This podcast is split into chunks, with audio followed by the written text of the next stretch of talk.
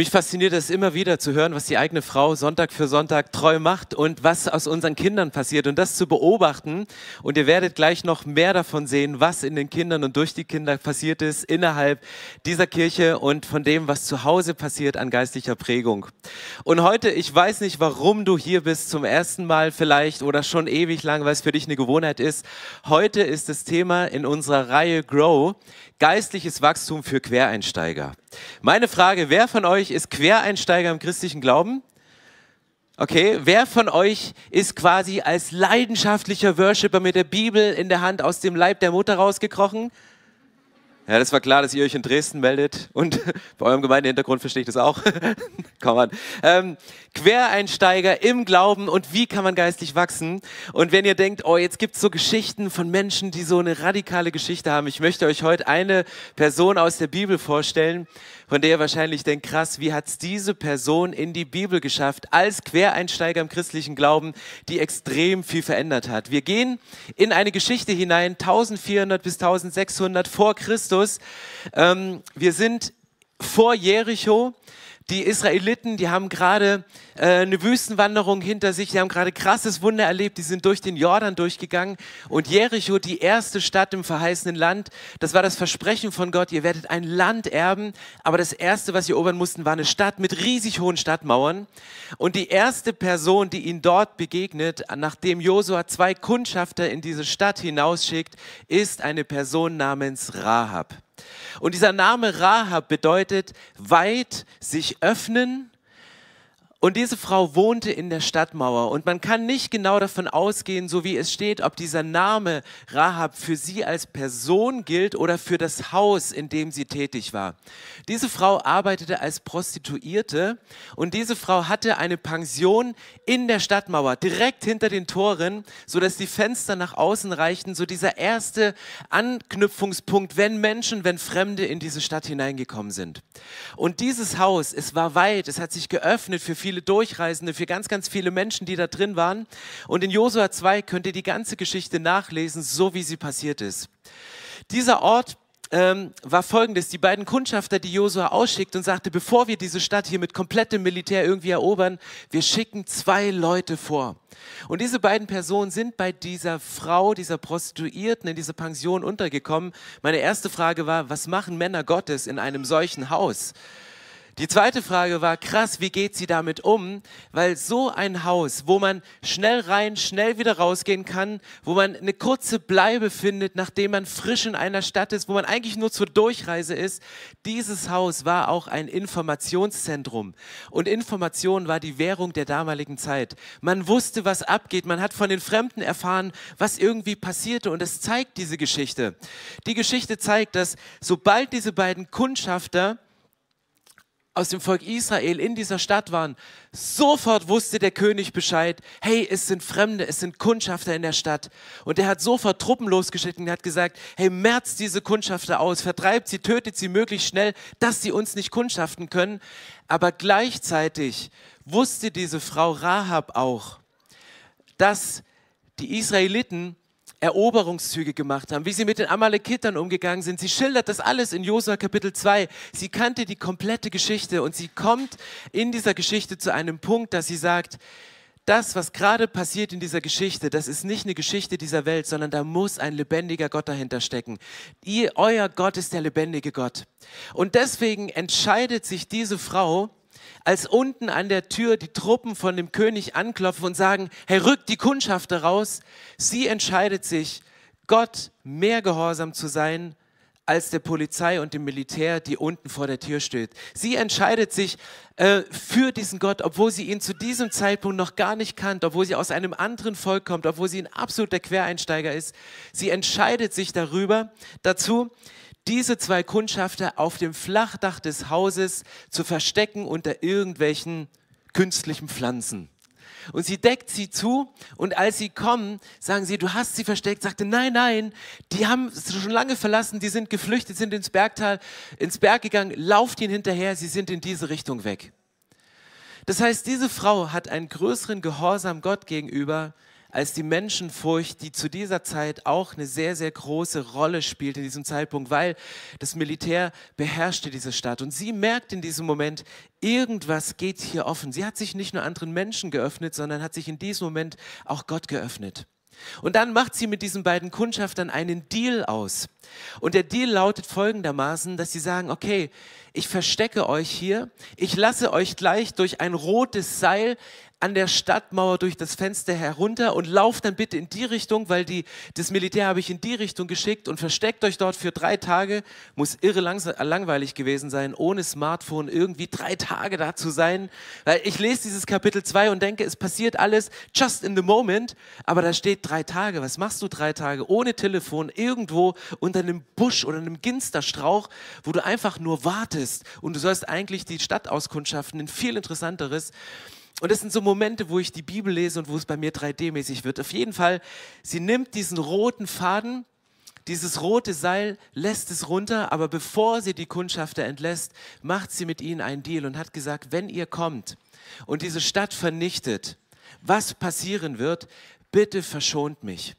Und dann sagen die Kundschafter unter Schwur, unter Eid, wir werden dich und deine Familie verschonen.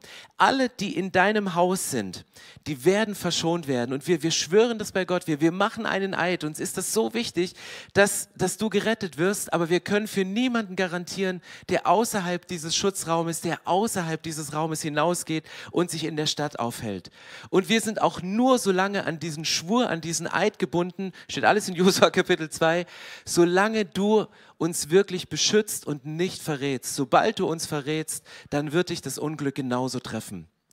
Und genauso passiert es. Sie lässt die Kundschafter an diesem roten Seil die Stadtmauer runter, sie flüchten, sie gehen drei Tage zurück und dann sagen außerbiblische Zeugen, dass die Stadt Jericho nur noch ein Trümmerhaufen war.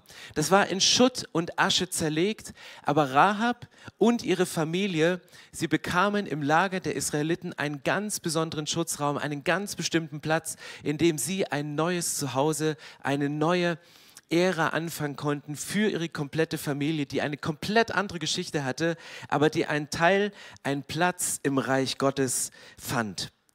Und das ist die Geschichte von dieser Prostituierten Rahab, eine absolute Quereinsteigerin. Und jetzt werdet ihr euch fragen, wie kommt ihr zum Muttertag auf diese Geschichte? Wieso packt ihr gerade Quereinsteiger hier rein? Hey, das ist doch so wichtig. Ich muss ein bisschen das Ende spoilern. Wir sind alles Quereinsteiger im christlichen Glauben. Aber das kommt später, wenn ich dann auch mal beim Römerbrief ankomme.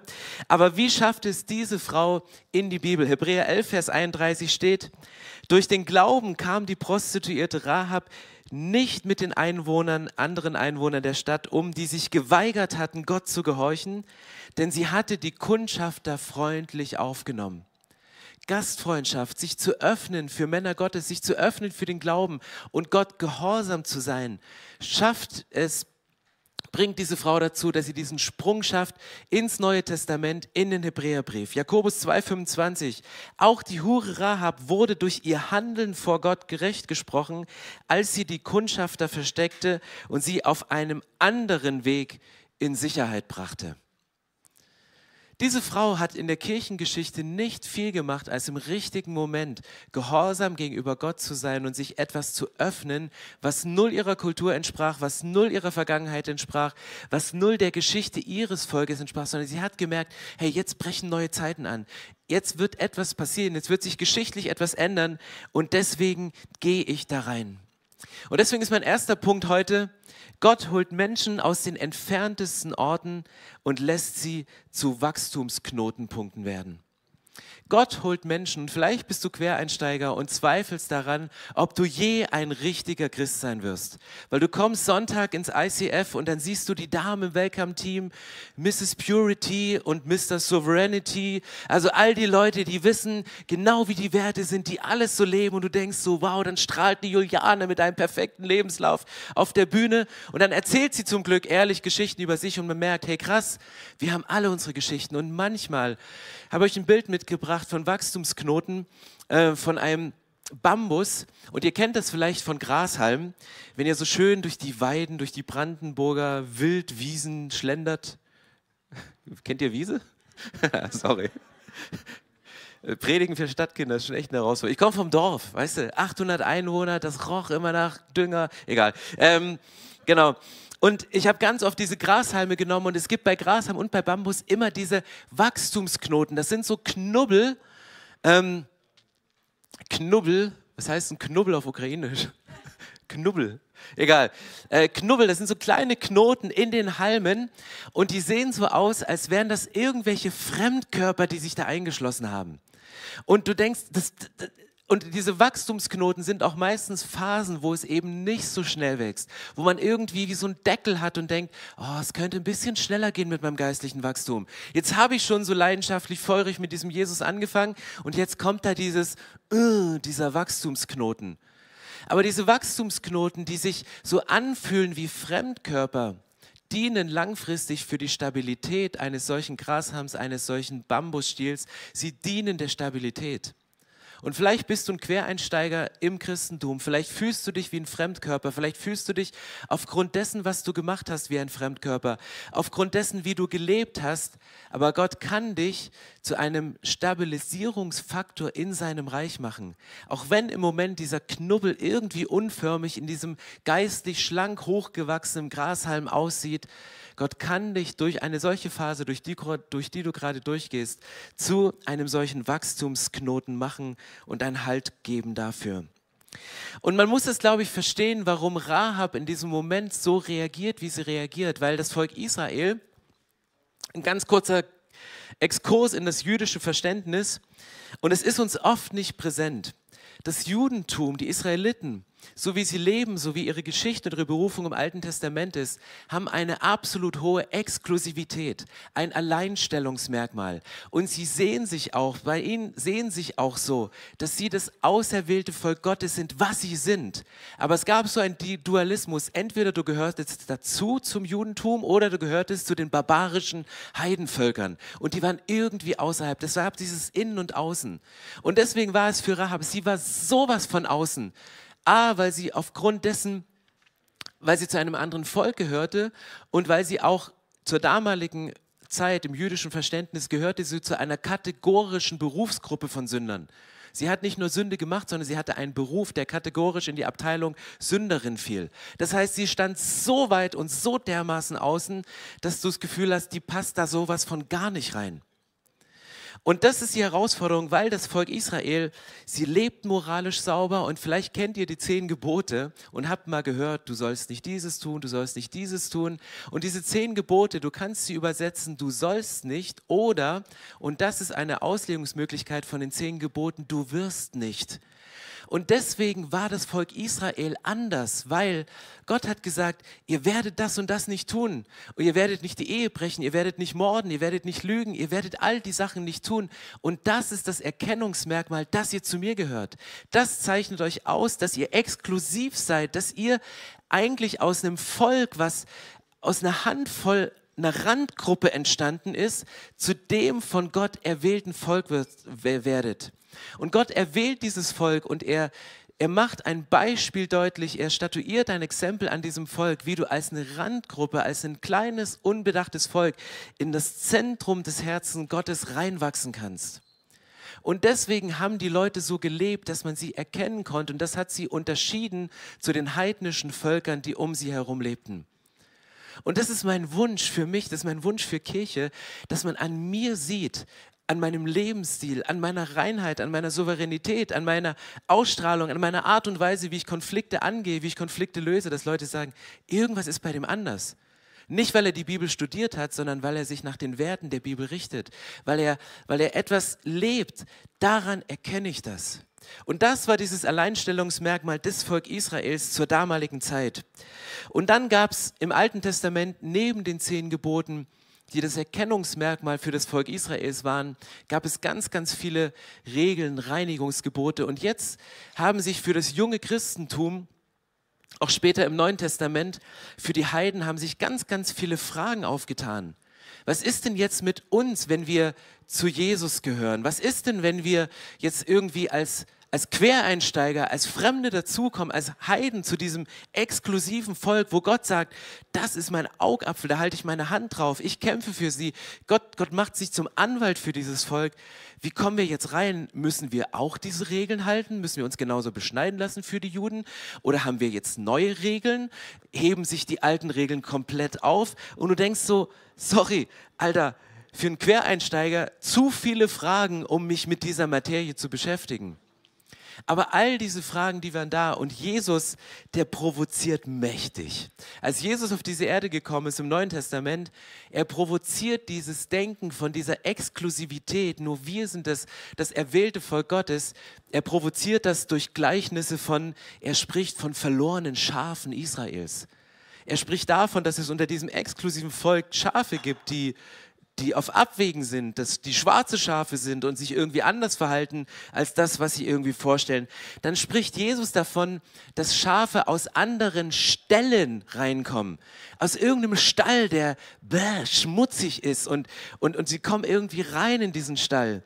Dann, dann spricht Jesus von einem großen Festmahl, wo ein auserwähltes Volk dazugehört und sagt, ja, die Eingeladenen, die kommen überhaupt nicht, aber Geht mal an die Hecken und Zäune und ladet die ein, die einfach überhaupt nicht das Gefühl haben, selber dazuzugehören von ihrer Vergangenheit, aufgrund dessen, was sie gemacht haben. Aber ladet sie ein, bringt sie diesem großen Festmahl des Lammes, wo Jesus sagt, ich als Lamm Gottes bin auf diese Erde gekommen, bin am Kreuz für euch gestorben und ich verbünde mich mit euch als Gemeinde und wir werden eins. Jesus provoziert an jeder Stelle dieses Denken und sagt, hey, ich öffne etwas Neues mit dem Zeitpunkt, wo ich gekommen bin. Und das ist für mich genau dieser Punkt, ähm, dass Gott Menschen aus den entferntesten Orten hinholt und diese werden zu Wachstumsknoten, diese werden zu solchen stabilisierenden Faktoren. Aber das Judentum und das junge Christentum haben deswegen im Neuen Testament mega Herausforderungen, haben mega Konflikte und deswegen gab es in der Apostelgeschichte ganz viele Diskussionen darüber, wie machen wir das jetzt mit der Beschneidung? Petrus, Paulus, die haben sich da bis aufs Messer gestritten. Es gab in der Kirchengeschichte gab es Konzile, es gab Männer und Gottes, die sich getroffen haben und darüber diskutiert haben, wie machen wir das jetzt mit diesen Quereinsteigern, die da reinkommen. Mein zweiter Punkt ist, Gott lässt Menschen in eine Berufung hineinwachsen, hineinwachsen, bei denen wir es nie für möglich gehalten hätten. Und das findest du komplett durchs Neue Testament, dass Menschen hineinwachsen in die Bibel, die es aufgrund ihrer Geschichte niemals geschafft hätten. Ein Paulus, der früher als Saulus Christen getötet hat, wird zu einem der größten Apostel. Ich war die letzte Woche unterwegs mit einem Mann, der mich mega fasziniert hat. Dieser Mann ist Pfarrer in einer kleinen Kirche in der Schweiz, in Bubendorf. Und er hat irgendwann eine Organisation gegründet, die heißt Vision Ost. Warum hat er diese Organisation gegründet? Er war ein junger Mann und er hat Laborant gelernt und hat in einem großen Chemiekonzern rund um Basel gearbeitet und hatte ein ganz tiefes Gerechtigkeitsempfinden in sich drin. Der hat festgestellt, während wir hier irgendwelche Reagenzgläser äh, hin und her schütten und ich mit meinen Freunden unsere Stulle, die ich selber bezahlt habe, in unserer Kantine essen, sitzt die obere Führungsriege beim Vier-Gänge-Menü, was von der Firma bezahlt wird. Und es hat ihn so gestunken, dass er sagt, das geht nicht und hat sich damals entschieden, sagte, ich werde Kommunist. Und hat in der Schweiz Parteien gegründet, hat Leute rekrutiert und haben dann richtig wie Missionare angefangen, Leute für den Kommunismus zu gewinnen in der Schweiz. Der Mann ist heute 56, maximales Sendungsbewusstsein. Und dann hat er sich einen Mann ausgesucht und dieser Mann sagte, er wollte ihn rekrutieren, um Kommunist zu werden. Und dieser Mann hat aber gesagt, du brauchst mich nicht rekrutieren, ich bin schon Christ. Und hat er gesagt, hat ihm von Jesus erzählt, so ganz frank und frei. Und long story short, dieses, dieser eine Satz von diesem Mann, der Christ ist, hat bei ihm so gewirkt, weil weil dieser Daniel unterwegs war und auf einmal festgestellt hat, ich bewege mich hier durch das, wo ich mich gedanklich mit auseinandersetze, mich im Keller äh, verziehe und Manifeste lese und Manifeste schreibe und irgendwelche Gruppen aufstellen und mit dem Ziel, ich gehe in die Schweizer Armee, um später mit der Roten Armee Europa kaputt zu machen, ich lasse mich da ausbilden, das waren Gedanken und sagt, diese Gedanken ziehen mich so runter. Und dann kamen Menschen und er deutet es heute als einen dämonischen, okkulten Einfluss von außen, die ihm Dinge aus seiner Vergangenheit gesagt haben, die sie nie wissen konnten. Und auf einmal merkt er, krass, hier gibt es eine andere Welt, hier gibt es eine andere Dimension. Hier öffne ich mich okkulten Mächten, finsteren Mächten, die mich in etwas ziehen sollen. Und dann hat er sich eine Bibel gekauft, hat angefangen, weil diese Bibel war im Sonderangebot, 7, Franken 90 Rappen, hat diese Bibel gekauft, hat sie gelesen und merkte, hey, irgendwie connected das, was in meinem Herzen ist hier. Und ging später zu diesem jungen Mann, den er eigentlich rekrutieren wollte, zurück und dann erzählt er ihm die Geschichte, was mit ihm passiert ist. Und dieser Mann, der Christ war, sagte, hey, kann es sein, dass du in der Zwischenzeit Christ geworden bist? Das war alles, was er gesagt hat. Und dann fing sein Leben an und aufgrund dessen hat er diese Organisation Vision Ost gegründet, wo er in, im osteuropäischen Raum und in postsozialistischen Ländern Gemeinde gründet. Und Stand jetzt ist durch diesen Mann sind 110 Gemeinden weltweit entstanden. Täglich werden 500 Kinder versorgt mit Essen, neun Waisenhäuser und, und, und, und, und. Und ich verstehe, warum der Teufel versucht hat, ihn damals abzuhalten, seine Berufung zu leben. Aber dieser Mann, der am entferntesten Ort war, am entferntesten Winkel, wurde zu einem Wachstumsknoten und er ist in eine Berufung hineingewachsen, für die, die es nicht für möglich gehalten hätten. Mein dritter Punkt, es gibt keinen Ort, an dem Gottes Wirken ausgeschlossen ist. Gott findet seine Gläubigen auch an den ungewöhnlichsten Orten. Das kann eine Pension sein in der Stadtmauer, ein Ort, der völlig abgelegen ist. Ich bin in der Nähe von Hernot groß geworden. Das ist so ein Dorf, dass da ein Mann wie Nikolaus Graf von Zinsendorf eine Bewegung losstößt, um eine Weltmission in Gang zu bringen. Das hätte niemand vorher geglaubt.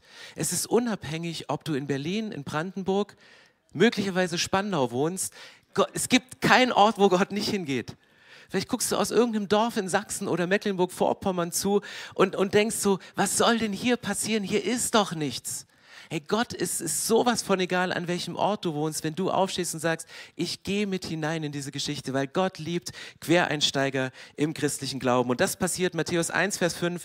Diese Frau, die in dieser Pension an der Stadtmauer wohnte, ohne Rahab wäre David nicht denkbar. Matthäus 1, Vers 5. Salmon war der Vater von Boas, seine Mutter war Rahab. Boas war der Vater von Ode, Obed, seine Mutter war Ruth. Obed war der Vater von Isai, Isai war der Vater von König David. Diese Frau und deswegen liebe ich die Bibel, dass die Schreiber, die den Heiligen Geist hatten und inspiriert durch den Heiligen Geist die Bibel geschrieben haben, dass sie nicht angefangen haben, die Geschichte und die Biografie dieser Frau rauszuradieren, zu sagen, die passt doch gar nicht ins Bild, die passt doch gar nicht hier rein in diesen Kontext, das kann doch gar nicht sein, wir müssen sie rausnehmen. Ich glaube, dass es in der Kirchengeschichte solche, solche Unternehmungen gab, sie einfach rauszunehmen. Aber nein, es geht nicht, weil sie ist entscheidende Linie im Stammbaum von Jesus. Wenn du den Stammbaum von Jesus liest, siehst du diese graue, düstere Gestalt, die du vielleicht in einem schmutzigen Gewerbe vermutest. Und Gott sagt, ich nehme sie, egal was sie für eine Geschichte hat. Sie ist für mich ein Wachstumsknotenpunkt. Und das macht Rahab, diese Frau. Durch ihre Entscheidung, Gott gehorsam zu sein, sie, sie bringt den Glauben in ihre Herkunftsfamilie Sie rettet ihre komplette Herkunftsfamilie, die mit Glauben nichts am Hut hatte mit dem lebendigen Gott. Und sie verändert die komplette Geschichte für die Zukunft. Und das ist die Riesenchance für Quereinsteiger, wenn du kommst und sagst, ich entscheide mich, Gott gehorsam zu sein und mein Leben auf Glauben der Bibel und auf den Werten der Bibel auszurichten und aufzubauen. Das passiert durch Quereinsteiger. Und warum ist das biblisch? Ich gehe noch mal ganz kurz rein in den Römerbrief. Römer 11, Vers 2, Gott hat sein Volk, das er sich einmal erwählt hat, nicht aufgegeben. Und dann geht es weiter in der Bibel, Vers 17 bis 18. Doch einige dieser Zweige, damit sind die Juden gemeint, wurden herausgebrochen und du, der Zweig eines wilden Ölbaums, wurdest eingepfropft. Nun erhältst du ebenfalls Kraft aus der Wurzel des Ölbaums und nährst dich von seinem Saft. Doch sei nicht stolz darauf, dass du anstelle der herausgebrochenen Zweige eingepropft wurdest. Vergiss nicht, dass du nur ein Zweig bist und nicht die Wurzel, denn nicht du trägst die Wurzel, sondern die Wurzel trägt dich. Hier wird für diesen Kontext wie Heiden und Juden zusammenleben, ein Bild gebraucht, nämlich ein Bild aus der Biologie des Eingepfropftsein. Vielleicht habt ihr zu Hause einen aufgepfropften Kaktus stehen. Da sieht man irgendwie so einen Kaktus und oben ist irgendwie eine Blüte drauf, die aber irgendwie wie ein Fremdkörper aussieht. Und warum nutzt man, was ist dieses Vorgehen des Eingepfropftseins? Ich habe euch mal zwei Bilder mitgebracht. Man nimmt einen, man nimmt einen, man schneidet einen Ast ab und nimmt Zweige von einem anderen Gehölz, von einem anderen Gewächs. Man macht es sehr gerne mit Apfelbäumen und ich habe das mit meinem Papa zu Hause probiert. Man schneidet diese gesunden Äste ab und meistens hat es den Grund, dass eine Sorte ausstirbt, dass eine Sorte schlechte Wurzeln hat, dass der Stamm irgendwie von Insekten befallen ist, dass da nichts mehr Gutes wachsen kann. Und man nimmt sich den letzten Zweig, der noch gut ist, und man schneidet ihn ab, macht bei dem einen macht man so eine Kerbe und bei dem anderen so eine Spitze und dann steckt man diesen neuen Pfropf, steckt man dort rein. Und dann verbindet man das Ganze, wie man auf dem nächsten Bild sieht, wie mit einer Art Wachs oder mit einem Art Band. Man verbindet das und gibt ihm Zeit. Und man gibt ihm Zeit, dass diese Dinge wachsen können. Und genau dieses Bild wird verwendet darüber, dass, dass Heiden ins Judentum eingepfropft sind, dass sie eingepflanzt sind. Dass wir nicht arrogant werden gegenüber jüdischen Gläubigen und sagen, hey, wir haben was erkannt, was ihr noch nicht erkannt habt. Weil das steht hier, nicht wir tragen die Wurzel, sondern die Wurzel trägt uns. Wenn wir uns bewusst werden, dass und das Volk Israel, die jüdische Kultur, in der Jesus groß geworden ist, in der Jesus gelebt hat, in der Jesus gelehrt hat, unsere Wurzel ist, dann veredelt uns das in unserem Glauben. Dann veredelt uns das in unserer Art und Weise, weil nicht wir tragen die Wurzel, sondern die Wurzel trägt uns. Und wir werden dadurch veredelt. Und deswegen steht Römer 11, Vers 18, äh, bildet euch deshalb nicht ein, dass ihr besser seid als die herausgebrochenen Zweige. Denn nicht ihr tragt die Wurzel, sondern die Wurzel trägt euch.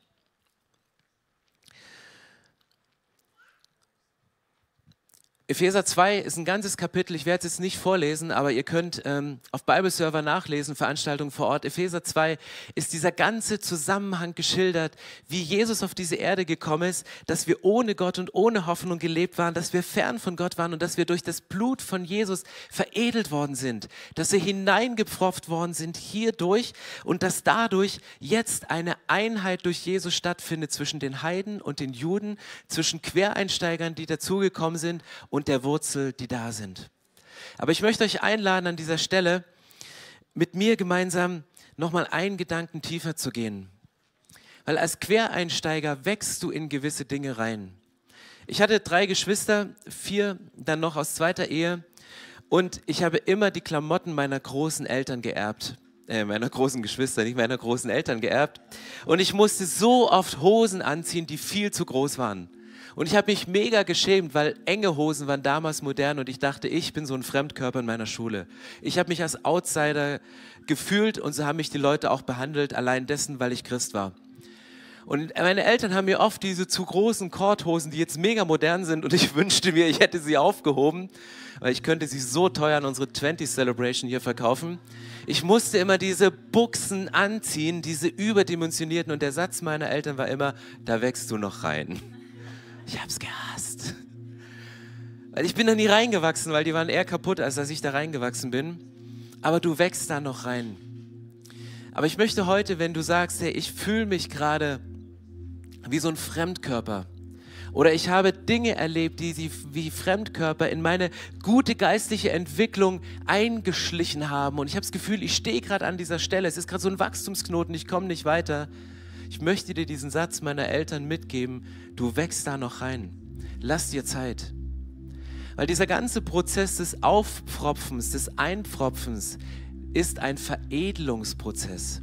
Man nimmt ihn, um Dinge zu veredeln, um Dinge besser zu machen. Man nimmt die guten Früchte von etwas, was wächst und verbindet es mit dem edlen Gewächs. Hier in der Bibel im Kontext von Judentum und Israel, Epheser 2, Römerbrief, Kapitel 11, ist immer die Rede von einem edlen Gewächs, von edlen Wurzeln und wildem Wein, der irgendwie quer dazukommt. Aber genau das war der Plan von Jesus, dass er auf diese Erde gekommen ist und sagt, ich bin gekommen, um alle Menschen zu retten. Ich bin nicht gekommen, um exklusiv für die Juden zu kommen, aber bitte werdet nicht arrogant, weil nicht ihr tragt die Wurzel, sondern die Wurzel trägt euch. Die Wurzel veredelt euch. Besinnt euch auf eure jüdisch, jüdischen Wurzeln. Nehmt diese Kultur ernst, lebt aus dieser Kultur, zieht den Saft und die Energie aus dieser Kultur, aus diesen Wurzeln und geht weiter. Und durch Jesus, Epheser Kapitel 2, wird das Ganze zu einer Einheit und es wird veredelt. Und deswegen möchte ich euch heute einladen, an diesem Punkt nochmal diesen Veredelungsprozess anzugehen. Und wir reden jeden Sonntag über diese vier Symbole. Wir reden davon, dass wir eine Wurzel haben, nämlich das Herz und das ist die Liebe von Gott. Und genauso wie Gott zu seinem Volk Israel sagt, ich liebe dich, du bist mein Kind, du bist mein Sohn, ich, ich liebe dich über alles. Und wenn dich jemand angreift, wenn dich jemand anrührt, dann fahre ich alle Geschütze auf, um, um, um die klein zu machen. Weil ich hüte dich, ich kümmere mich um dich. Und dann gibt es aber im zweiten Symbol wirklich Wildwuchs. Wildwuchs, der in alle Richtungen wankt und wir manchmal von Früchten probieren, so wie damals im Sündenfall im Paradies. Dass da diese verführerische Frucht hängt von der Erkenntnis des Guten und Bösen. Von dem rationalen, ich weiß ja, was gut und schlecht ist. Aber ganz ehrlich, Gott geht es nicht um die rationalen Dinge, ob wir unterscheiden können, was gut und richtig ist, sondern wie unser Leben sich nach dem Guten und Richten, Richtigen ausrichtet. Und dann kommt das Kreuz ins Spiel und sagt, okay, durch dieses Kreuz könnt ihr euren Zweig, euren wilden Zweig, dein wildes Leben, all das, was in Symbol Nummer zwei versteckt ist, das pfropfe ich in das Holz des Kreuzes rein und ich lasse gute Früchte draus entstehen. Und es gibt dir diesen Anker in die Ewigkeit. Und da bin ich wieder bei diesem roten Seil. Dieses rote Seil, was damals das Symbol war für die Rettung der beiden Kundschafter, das rote Seil, was aus dem Fenster der Stadtmauer einer anrüchigen Person in der Geschichte herunterhing, was einem ganzen Volk die Möglichkeit gegeben hat, den nächsten Schritt in ihrer Geschichte mit Gott zu gehen, nämlich das, die Stadt Jericho und das verheißene Land zu erobern. Dieser, dieses rote Seil veränderte sich zu einem roten Faden in der Geschichte. Und Rahab, die im Stammbaum von Jesus vorkommt, ist nicht wegzudenken im roten Faden der Geschichte.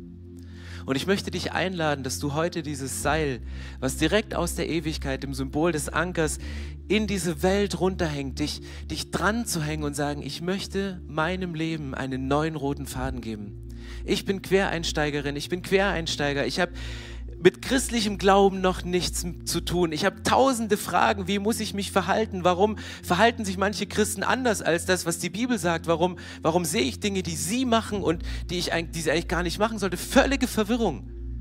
Und vielleicht hast du in der letzten Zeit auch so gelebt, dass du gesagt hast, hey, ich habe viele Dinge aus der Bibel ignoriert und ganz ehrlich, an meinem Leben erkennt man gerade nicht, dass ich mit Jesus unterwegs bin, sondern dass ich eher in dieser Welt verhaftet bin dann möchte ich dich genauso einladen, deine Hände nochmal erneut an dieses Seil ranzuhängen, sagen, Gott, ich möchte wieder zurückkommen zu dir. Ich will mich an deine Berufung hängen. Ich möchte zum jetzigen Zeitpunkt mit meiner Geschichte, die vielleicht Brüche hat, wieder zurückkommen und dahin leben. Hey, lasst uns aufstehen und ich möchte gerne ein Gebet mit uns sprechen. Hey, wir schließen die Augen, weil es, glaube ich, ein ganz heiliger Moment ist, ein Moment, wo du jetzt einfach dir nur dieses rote Seil vorstellst, als wenn es vom Himmel runterhängt und du stehst vor diesem roten Seil und sagst, hey, ich stehe jetzt vor diesem Seil und du zweifelst noch, ob du es ergreifen sollst. Du zweifelst noch, ob jetzt dieser Moment ist, dich zum ersten Mal für ein Leben mit diesem Jesus zu entscheiden. Oder dich erneut, dich Jesus zu committen und zu sagen, ich, ich war in einer Phase, wo ich gelebt habe, und man hat an mir nicht erkannt, dass ich mit diesem Gott unterwegs bin, dass ich eine Verbindung habe. Und ich glaube, dass in dem Moment, wo du dieses Seil ergreifst, dieses rote Rettungsseil, Symbol für das Blut von Jesus, was für deine Schuld vergossen ist, was dir alles vergibt, was dich komplett reinwäscht und was nicht dich und deine Biografie aus der Geschichte rausradiert, sondern deine Schuld ausradiert von dieser Erde. Dass dieser Jesus dich einpropft durch sein Kreuz und in die Ewigkeit geht. Und wenn du sagst, ich möchte zum ersten Mal oder zum erneuten Mal dieses Seil ergreifen, dann streck einfach symbolisch deine Hand hoch und, und greif zu oder streck sie nach vorne aus und, und, und greif wie ein Seil, was vom Himmel hängt, zu. Und ich möchte mit dir und für dich beten. Jesus, ich komme heute zurück zu dir. Jesus, ich komme heute zum ersten Mal zu dir. Ich danke dir, dass du mich über alles liebst. Ich bitte dich, dass du mir meine komplette Schuld aus der Vergangenheit vergibst. Bitte radiere die dunklen Flecken aus meiner Vergangenheit und leg mir ein neues weißes Blatt Papier hin.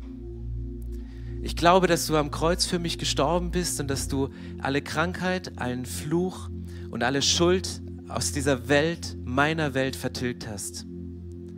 Ich ergreife jetzt dieses Seil und bitte dich um Vergebung. Ich bin dein Kind und ich möchte als dein Schaf Teil deiner Familie zu sein. sein. Ich danke dir, Jesus, dass du mich als Quereinsteiger aufnimmst und ich Teil deiner Geschichte sein darf. Ich möchte ab jetzt einen roten Faden, einen geistlichen roten Faden durch mein Leben ziehen und ich verspreche dir, mit dir und für dich zu leben. In Jesu Namen. Amen. Amen. Hey, was für ein guter Schritt, was für ein guter Schritt, dieses Seil zum ersten Mal zu ergreifen und erneut zu greifen. Und lasst uns mit dem Bewusstsein dieses Seils in diesen nächsten Song reingehen und diesen Jesus nochmal zu besingen und mit diesem Jesus hinzugehen. Und bitte geh nicht nach Hause, ohne dass du an unserem Kreuz vorbeigegangen bist, um mit einer Person zu beten. Dort sind Männer und Frauen. Vielleicht haben die einen Eindruck für dich. Vielleicht beten sie in irgendeiner Sprache, die du nicht kennst, aber in dieser Sprache ist etwas verborgen für dich, was nur du verstehst. Vielleicht geben sie dir ein Bild mit, was deine Zukunft maßgeblich verändert und einen roten Faden durch deine Geschichte gibst. Hey, lasst uns weiter in der Gegenwart Gottes sein und sagen, Gott, was hast du vor mit mir? Was ist der rote Faden meiner Geschichte und wie lebe ich mit dir weiter? So schön, dass du dich von zu Hause oder unterwegs dazugeschaltet hast, um eine unserer Predigten zu hören. Wir haben dafür gebetet, dass dein Glaube gestärkt wird, dass du neue Hoffnung bekommst und dass deine Liebe erneuert wird. Und wenn das passiert ist durch diese Predigt, dann abonnier doch den Kanal, teile ihn mit deinen Freunden und werde Teil dieser Kirche. Und wenn du sagst, darüber hinaus möchte ich diese Kirche gerne im Gebet und finanziell unterstützen, dann teilst du mit uns einen Traum. Und wir haben einen Traum, dass diese Botschaft von Gottes Liebe und von dem Glauben an ihn nicht nur hier in Berlin bleibt, sondern über die Grenzen der Stadt, über die Grenzen des Landes weit hinausgeht. Dann machst du das mit deinem Gebet, mit deiner Spende möglich. Vielen, vielen Dank, dass du Teil dieser Kirche bist und lass uns gemeinsam kooperieren, um das Reich Gottes hier in Deutschland zu bauen.